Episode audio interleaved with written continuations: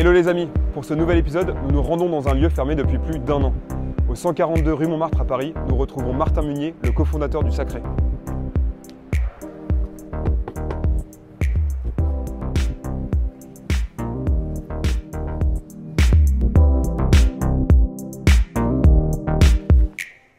Salut Martin, Salut ça va? Ouais, écoute.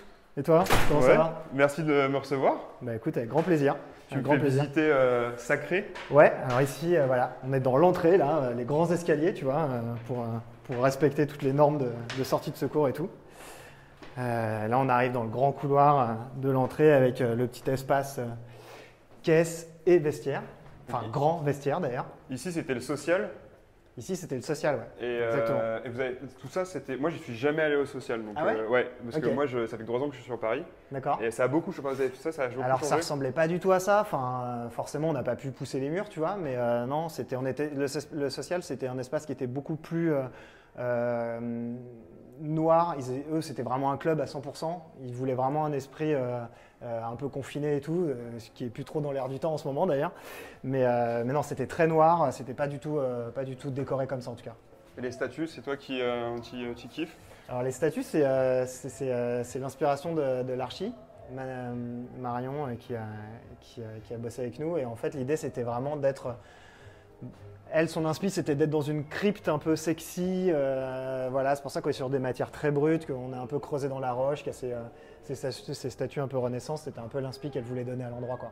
Donc ici, on est dans le disco bar, c'est ça? Ici, on est dans la première salle ouais, qu'on appelle le disco bar. Euh, on l'appelle le disco bar parce que c'est un bar qui ouvre euh, habituellement à 18h, Ouais. où tu peux manger, euh, boire, boire du vin nature, des cocktails ou des bières, enfin ce que tu veux. Et il y a vraiment le côté musique qui est tout le temps présent ici. hein. On est quand même dans, un- dans une salle où on peut faire de la musique forte. Donc en gros, on a toujours un DJ de 18h à 6h du matin. C'est pour ça qu'il y a le côté disco dans le nom aussi. Quoi. Nice. Trop stylé. Alors, où est-ce qu'on est ici? Et bien là, on est dans le club. Hein, on n'a pas été euh, aussi original euh, sur le choix du nom, mais en gros, cette salle, on l'ouvre vraiment en fonction de la programmation. Euh, on peut aussi euh, bien y faire du concert que, que du club, que du stand-up. on diffuse aussi des matchs de foot de temps en temps, des tournois de FIFA. Enfin, c'est un peu, Nice. c'est un peu en fonction de la prog, quoi. On va discuter?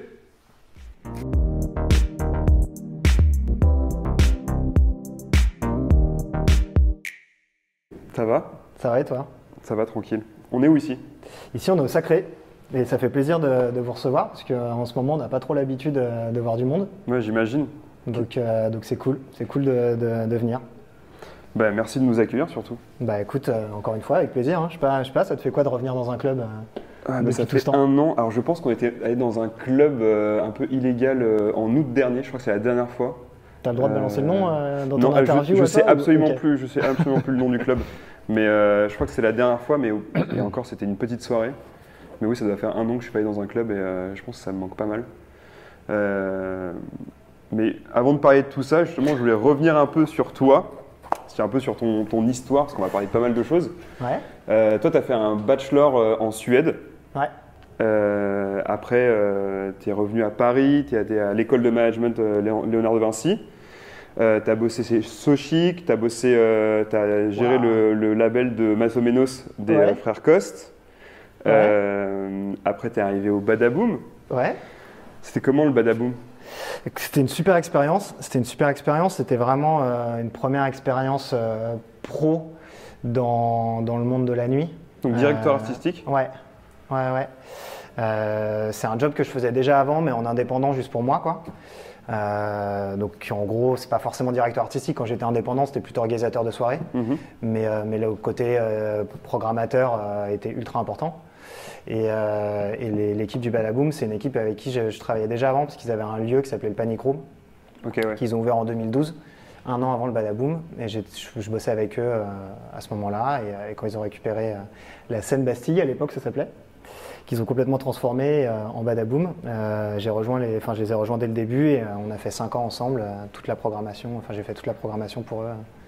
Et juste avant ça, tu avais monté des soirées éphémères comme euh, Divan du Monde ou euh, ouais, ouais, ouais. Favela Chic, etc. Ouais, exact. ouais. Comment ça s'est fait tout ça? En fait, tu as rencontré des potes et tu t'es dit venez, on fait des soirées ensemble euh, Alors en fait, tout est parti de tout, tout est parti un peu de, de- de l'expérience à, à l'é- à Léonard de Vinci, à l'école de commerce. Parce qu'en fait, euh, bah après, ça, ça vient encore de plus loin. En gros, moi, j'ai toujours adoré euh, organiser les soirées, même euh, au lycée, au collège. Enfin, c'était souvent moi qui, euh, qui organisais les teufs et qui prenait un peu les choses en main, ne serait-ce qu'à l'époque, juste pour aller faire les courses. Ou, euh, tu vois, c'était un Mhm. peu le côté orga déjà. Et, euh, et ce côté un peu professionnel, en tout cas, de l'événementiel, il est arrivé avec l'école de commerce parce que, euh, parce que j'ai fait partie du BDE, parce que je me suis impliqué dans la vie de l'école et parce que j'organisais les soirées après pour l'école. J'ai fait deux années euh, pratiquement de taf à plein temps organisé euh, en même temps que les cours. Quoi. Yes. Et, euh, et je sais plus pourquoi on disait ça. Et, ah oui, et donc pendant que j'organisais les soirées de l'école, bah, je me suis dit que je n'avais pas assez de liberté dans, dans les soirées que je voulais faire. Et donc je me suis mis en même temps, avec les mêmes prestats, entre guillemets, bah, à leur demander d'organiser des soirées aussi, mais plus pour moi en, en perso. Quoi. Donc c'est parti de là. euh, des locations de divans du monde, euh, des, des orgas avec la fève et la chic. On a fait un, un an euh, tous les dimanches, c'était assez intense. Et, euh, et ouais, ouais c'est un peu parti de là, ouais, complètement. C'est dur de trouver un petit peu euh, quels artistes vont, vont plaire dans quelle soirée, etc. De booker à chaque fois, euh, de trouver une ligne artistique en fait pour un club ou pour une soirée éphémère? C'est, je, c'est, euh, je sais pas si, enfin, il faut forcément penser euh, un peu business et donc euh, avoir euh, des artistes qui parlent et, qui touchent du monde parce qu'aujourd'hui pour remplir tes salles et pour remplir tes soirées c'est majoritairement l'artiste que tu fais venir qui fait déplacer les, gens. Après, je pense qu'il faut surtout que tu t'écoutes toi. Il faut que tu fasses quelque chose qui te, plaise, avec lequel tu es à l'aise, avec lequel tu as envie de communiquer, avec, lequel, que- enfin, quelque chose que tu as envie de montrer aux autres et de faire découvrir aux autres. C'est surtout ça la vraie ligne directrice. Pas commencer à booker des artistes juste euh, pour la rentabilité business derrière, parce que je pense qu'après tu te perds un peu et tu perds ce côté euh, euh, travail de long terme euh, qui, qui- qui est quand même important, parce que euh, petit à petit c'est l'image que tu donnes à, à tes soirées, à ton endroit, et qui fait que bah, les gens en- le découvrent aussi comme ça, tu vois. Puis en 2019, vous récupérez ce lieu qui Mhm. est l'ancien Social Club. C'est un lieu mythique de la musique électronique à Paris et en France aussi. Euh, comment on décide un jour de récupérer euh, les murs d'un des, euh, d'un des lieux aussi importants et de créer un nouveau concept? Est-ce que ça doit être risqué quand même? Ouais, complètement. C'est ouais, ultra risqué. hein. On, est, on, est dans- on est en plein centre de Paris, on a quand même 600 mètres carrés, donc connaissant le marché de l'immobilier parisien, on, est sur des chiffres qui sont tout de suite très importants. Donc ouais, ouais, c'est pas, pas, pas un petit, un petit truc. Euh, comment on en arrive là En fait, tout simplement parce que euh, moi j'avais envie de, passer un step euh, professionnel et, de, travailler à mon compte, enfin de revenir travailler à mon compte, quoi. Et donc ça passait par, récupérer un endroit et, lui donner vraiment l'image que je voulais, même si ça se passait très bien avec le Babou, on est toujours en super terme et, on se voit assez souvent d'ailleurs. Mais en fait ça s'est fait un peu, à la base on cherchait un endroit, peu importe l'endroit en fait, on voulait juste un endroit qui nous parle euh, et dans lequel on avait un bon feeling, c'est super important euh, pour lui donner un peu l'image que tu veux quoi. Et puis, euh, et puis on, on a été mis au courant de cette histoire de Social Club. En fait, c'est une salle qui a fait faillite, malheureusement. Enfin, malheureusement pour l'époque, mais heureusement pour nous, j'ai envie de dire. C'est une salle qui a fait faillite et donc on a été mis au courant de cette histoire. Et nous, on n'y connaissait rien. Et en fait, c'est- on est allé au tribunal de commerce faire une vente aux enchères pour la récupérer. Nice. Et c'est vraiment un domaine dont voilà, on connaissait rien du tout là-dedans, on n'était pas conseillé par des avocats, euh, on est un peu allé, euh, enfin, on, on a, voilà, on est un peu allé- été euh, comme on a pu et, et, et finalement ça a payé, donc, donc trop cool. Et, ça, c'est- et du jour au lendemain, tout s'enchaîne très très vite en fait, parce que bah, tu as la réponse du tribunal et puis un mois après tu as les clés. Et, du moment où tu as les clés, tu commences à payer tes loyers, donc tout s'enchaîne Ouais. super vite. Et, et, euh, mais c'était ultra intense. On a fait 4 mois de travaux. Moi, le Social Club, c'est euh, une salle qui, euh, qui, voilà, qui a une vraie euh, histoire pour moi. C'était un peu. euh, Enfin, j'y étais, euh, je sais pas, j'y allais 7 jours sur 7, tu vois. euh, Enfin, c'est un, endroit que, que je connaissais très bien. Et donc, il y avait aussi un, un côté ultra euh, euh, sentimental à récupérer Ouais. cette salle-là, quoi.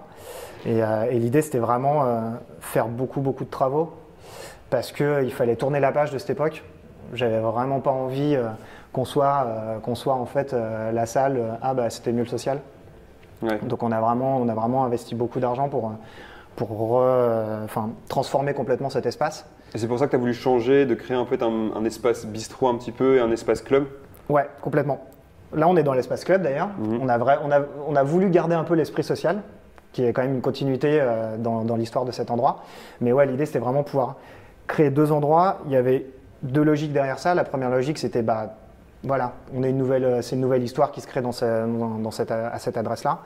Euh, et donc, c'était pour ça qu'il y a eu tous, tous- tous ces énormes travaux, et euh, surtout d'aménagement et de déco. Et puis, la deuxième logique, c'était parce que euh, euh, un de mes associés vient du monde de la restauration. Ok. Et pour lui, c'était important dans le projet qui est vraiment un côté euh, bar, euh, resto. Et donc, c'était important de pouvoir ouvrir dès 18h, de ne pas être juste un club.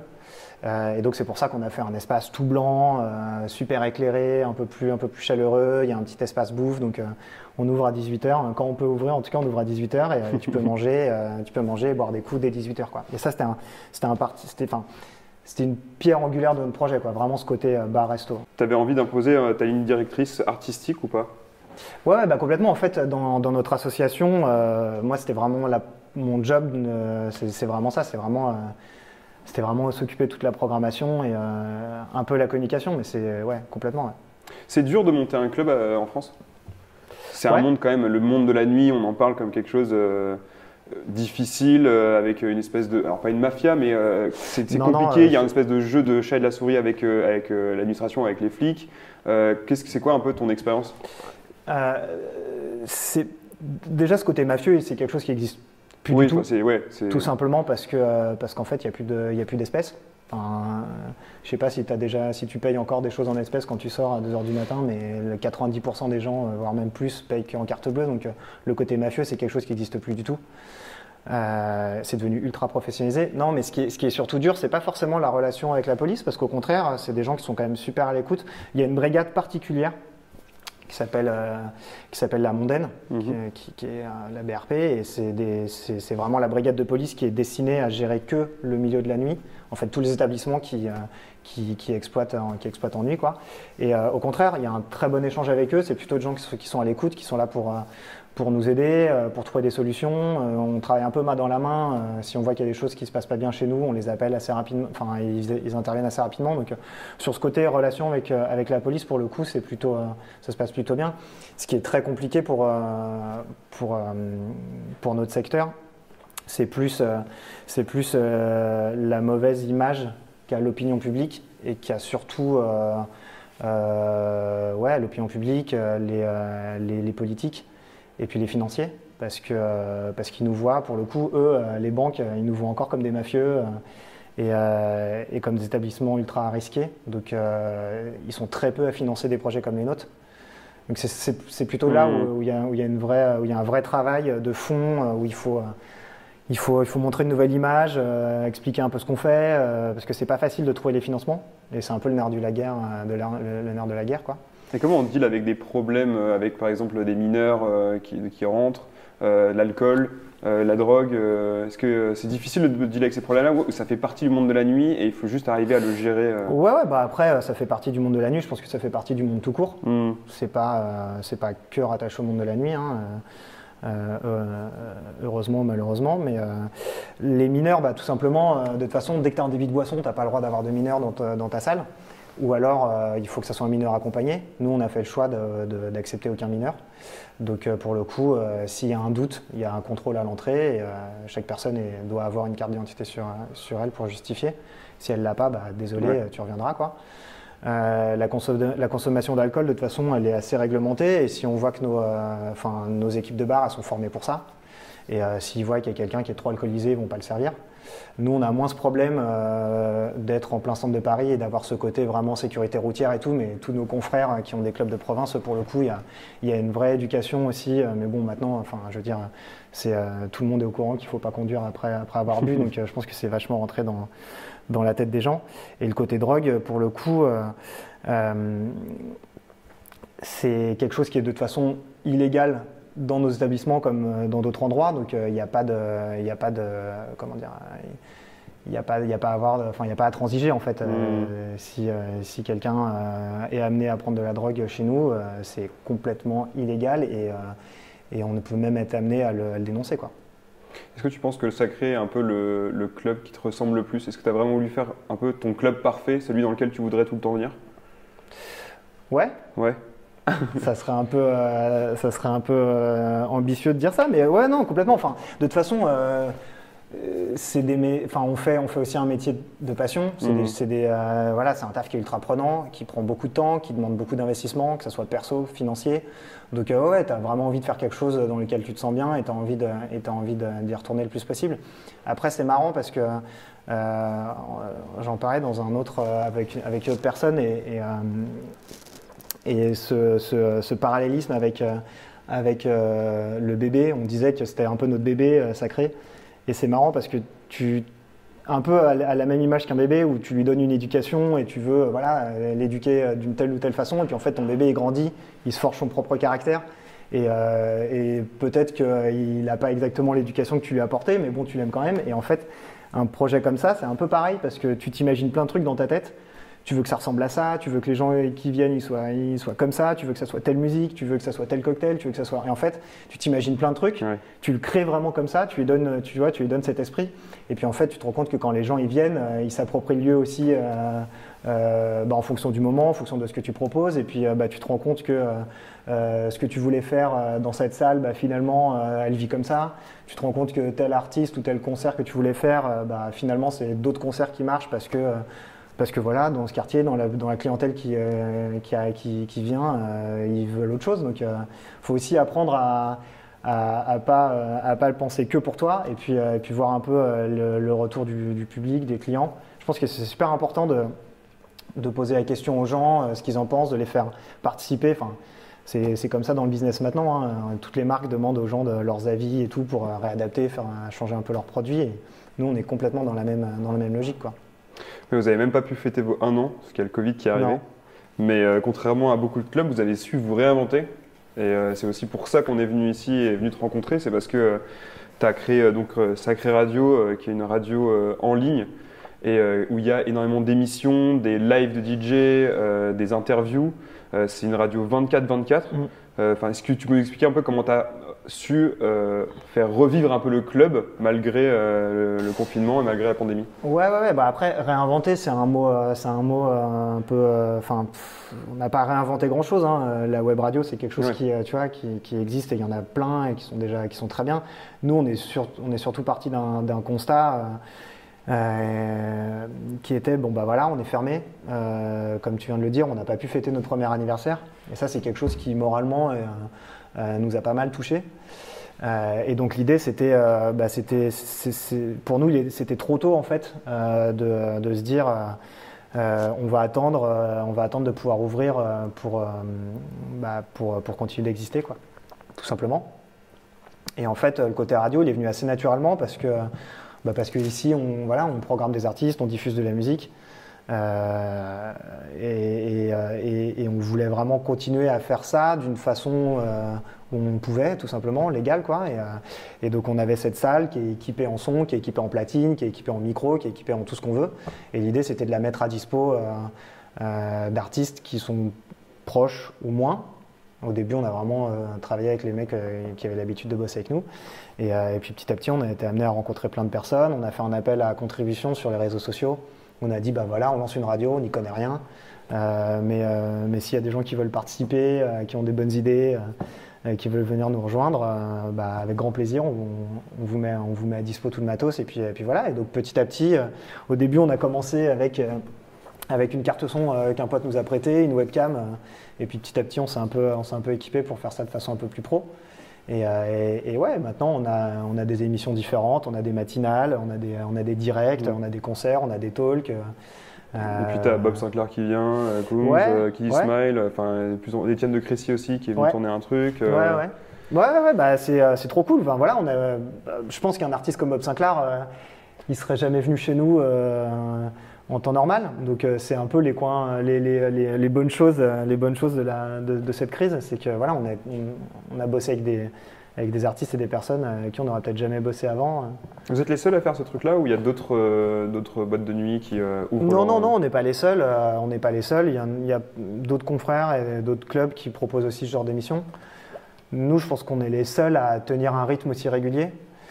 Parce que, euh, encore une fois, on n'y connaissait rien. Et quand on a commencé ça, on s'est dit, bah, vas-y, on va faire des émissions tous les jours. Donc tous les jours à 18h, tu as un nouveau contenu.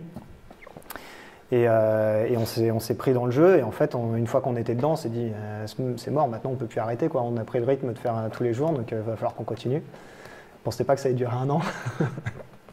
donc j'avoue, c'était un, peu, un peu fatigant. On n'est que deux à gérer ça. On a, on a un, troisième là qui vient de nous rejoindre, je ne sais pas si encore là, enfin bref, et l'idée c'est bah, voilà, de développer, et puis on y prend vraiment goût à cette radio, et, et l'idée c'est que quand on, puisse, quand on pourra rouvrir, on continuera vraiment ce projet de radio, peut-être même à faire des émissions avec du public, enfin la faire évoluer aussi avec, euh, avec la salle. Quoi. Tu vois un peu le bout du tunnel ou pas?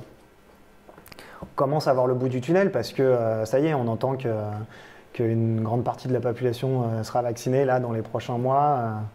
Donc j'imagine qu'une fois que tout le monde est vacciné, ça sera un mauvais souvenir. Quoi. Ouais. Est-ce que tu as d'autres, d'autres choses de prévues justement Là, pendant cette, euh, ce en attendant, etc. En attendant la réouverture, tu veux dire? Ouais, est-ce qu'il y a d'autres projets que vous allez ouvrir ou c'est juste bah, continuer en tout cas sur le même. Euh, aujourd'hui, euh, ce qui nous prend le plus de temps, c'est de continuer la radio, de continuer de la faire vivre, d'avoir des contenus toujours plus cool, de continuer à se marrer, découvrir des, choses. on a développé une application qui est venue en même temps que la radio. Enfin voilà, l'idée c'est vraiment de, de, de, continuer sur ce projet-là. Pour l'instant, on n'a que ça à faire. Euh, on réfléchit aussi à faire des choses pour, cet été, on parle avec des gens, euh, voir si on, peut, euh, si on peut aussi leur amener un peu de notre énergie, de nos savoir-faire et, faire des choses en dehors des murs. Mais, mais voilà, à, court et moyen terme, on est là-dessus et puis, puis on, attend, on attend de pied ferme la réouverture. Qu'est-ce que tu ferais si tu faisais pas ça? Et eh bah franchement, c'est une bonne question. J'ai même pas envie d'y réfléchir ou d'y répondre parce que franchement, je pense que ça serait vraiment ça serait vraiment, euh, ça serait vraiment la déprime. Quoi. Ça serait vraiment la déprime parce que, et c'est aussi pour ça qu'on continue euh, la radio, qu'on continue sur ce rythme. Euh, parce que franchement, être, être, être, les bras croisés chez moi sur mon canapé, je pense que ça aurait été, depuis aussi longtemps, franchement, ça aurait été, ça aurait été super dur. Quoi. Mais si, imaginons, la musique n'existait pas, est-ce que tu as un deuxième, un deuxième rêve dans ta vie, un deuxième job de rêve que tu aurais voulu faire? Je sais pas du tout, c'est une bonne question. euh, je sais pas, y a... en fait, il y a, y a, plein de domaines qui pourraient m'intéresser. Il y a plein de domaines qui pourraient m'intéresser. Je pense qu'il suffit d'être avec les bonnes personnes aussi. Euh, encore une fois, c'est une question de feeling, tu vois, mhm. mais euh, je sais pas, genre, je, je, pourrais très bien. Euh, je pourrais très bien aller dans la restauration. Après, c'est des milieux qui sont pas forcément si différents que ça. Ouais. Euh, je sais pas, franchement, c'est une bonne question, j'en sais rien. Je pourrais même être pilote de ligne ou, archi. Archi, j'adore, même architecte, je trouve ça trop cool, designer et tout. Bon, après, je dessine trop mal, donc euh, c'était pas possible à la base, tu vois. Mais euh, ouais, non, je sais pas, je pense qu'il y a plein de domaines, euh, il y a plein de domaines ultra intéressants. Comme tu dis, là, on a fait un truc avec Étienne de Crécy, en fait, c'était pour une émission de télé. C'était la première fois que, que, je bossais vraiment dans l'univers émission de télé, production, pour la pour la télé. Pour, euh, et enfin, c'est ultra intéressant. C'est une façon de bosser complètement différente. Euh, ça reste de l'événementiel parce qu'on filmait, on filmait du concert, quoi. Mais, euh, mais vraiment de. Enfin, je sais pas, il y a plein de domaines en fait. C'est un peu. ça veut dire que tu kiffes ce que tu fais, quoi. Ouais, mais ça, je pense, que, je pense que c'est important. Après, il n'y a pas beaucoup de. Enfin, c'est voilà, c'est des métiers passion, c'est des métiers qui sont prenants et c'est aussi, ça, on les fait par passion aussi et heureusement parce que parce qu'on compte pas nos heures, tu vois. Euh, euh, et, donc, tu es obligé d'aimer ce que tu fais. Quoi. Sinon, tu deviendrais fou, je pense. Quelle est ta meilleure expérience que tu as eue depuis euh, au Sacré? Que ce soit avant le, Covid ou même après? Bah, C'est surtout des expériences avant le Covid. Ouais. Parce que parce que c'est voilà c'est on, ouvre des salles pour faire ça tu vois on ouvre des salles pour pour avoir un public devant enfin des gens qui dansent qui ont le sourire voilà on fait ça on fait ce métier pour faire ça quoi je sais pas, en, en, expérience, juste le premier son qu'on a fait le soir de l'ouverture, déjà, c'était ultra fort parce que c'était euh, c'était l'aboutissement de, six mois de, recherche, de réfléchir, réfléchir au plan, euh, travailler avec les archives, penser l'aménagement et tout. Enfin, c'était ultra intéressant. Pareil, c'était un truc que je connaissais pas du tout. Et c'était trop cool. Euh, tous les travaux, enfin, tu vois, on a mis la main à la pâte aussi pour, pour que ça aille plus vite, pour avancer. On était là tous les jours ouais, le premier track, c'était un truc, euh, un souvenir super fort. Et puis, puis après, on a fait des. Euh, petit à petit, on a, on a développé notre programmation, on a, on, a, on a invité des artistes de plus en plus gros. On a, fait, on a fait des soirées pour la Fashion Week complètement improbables où genre dans le club il y avait Jamie XX qui était là et, et, James Murphy d'LCD Sound System dans le bar. Enfin, genre, j'étais à des années. Si, si, si, on me posait la question, quel, artiste tu rêverais d'avoir euh, le même soir? Je pense qu'avoir Jamie XX et LCD Sound System, euh, c'était énorme. Quoi. Donc euh, il y en a plein des souvenirs. Puis après, moi j'ai toujours aimé les, échanges avec, avec les, les, autres clubs. Mhm. on, a fait, on faisait déjà plein de trucs comme ça au Badabou, mais j'ai vraiment poussé le côté, enfin continué sur cette idée-là ici. On allait faire une soirée à Berlin, c'était trop bien. On était 40, 40 Français à prendre l'avion et, et pour tous se retrouver à faire une soirée sacrée à Berlin. Enfin voilà, c'est le genre de, de, souvenirs euh, du monde d'avant. Euh, chambé quoi. Ça nous manque. Ouais. T'as une petite anecdote pour finir? Une petite anecdote euh, en particulier Sur, sur Sacré ou, ou sur ta vie? Il faudrait que tu me drives un peu sur quel type d'anecdote, parce que je sais pas, il, y en a, il peut en avoir plein, quoi, mais... C'est qui t'a marqué, un truc, je sais pas, avec un, artiste ou avec Ouais, bah, là, pour le coup, dernièrement, on a une anecdote qui peut être euh, drôle sans être drôle, mais en gros, on avait, on avait cette émission tous les samedis soirs euh, avec Kungs, qui s'appelait Club Azur. Et en gros, euh, c'est une émission où bah, voilà, ils ont invité Bob Sinclair, et donc il y a des artistes avec une énorme portée d'audience. et donc, forcément, ça arrivait aux oreilles un peu tout le monde qui se passait qui se passait cette émission et pourtant on n'arrêtait pas de répéter qu'on était fermé, qu'on ne pouvait pas avoir de public plusieurs fois, ça nous est arrivé de, dire à des gens devant la porte, en plus en plein couvre-feu à 22h, euh, déjà qu'est-ce que tu fais là, tu vois? Et euh, désolé, on peut pas, on peut pas vous recevoir. Et, euh, un jour, on a une, on a une visite des flics qui, qui, qui, pensaient vraiment arriver dans une teuf illégale et genre les mecs et je peux les comprendre au final parce qu'ils ne savaient pas ce qu'on faisait vraiment. Et, euh, ils arrivent, ils entendent du son, ils voient des, ils voient des gens derrière des platines et ils se disent Ok, euh, c'est la plus grosse stuff illégale de Paris. et euh, donc ils ont bouclé le périmètre. C'était assez drôle. Et puis en fait, ils se sont rendus compte que bah, en fait, on faisait une émission et que. Vous étiez six quoi. Et ouais, on était un peu plus, mais, mais, mais en tout cas, tous les gens qui étaient là étaient là pour bosser. Et, ils se sont rendus compte qu'en fait, bah, c'était plutôt, plutôt réglo quoi. Mais c'était assez drôle euh, de, voir l'ascenseur émotionnel euh, quand ils sont arrivés et, quand ils se sont vraiment rendus compte de ce qu'on faisait. Euh. Nice. Voilà, petite anecdote. Après, il y en aura peut-être des, des, bien plus cool à raconter, mais en tout cas, c'est celle qui vient, tu vois. J'espère qu'on en créera d'autres, surtout. Ouais, alors ça, pour le coup, je compte sur toi. Je te souhaite bon courage à toi et merci beaucoup. En merci. Ciao, Martin. À plus.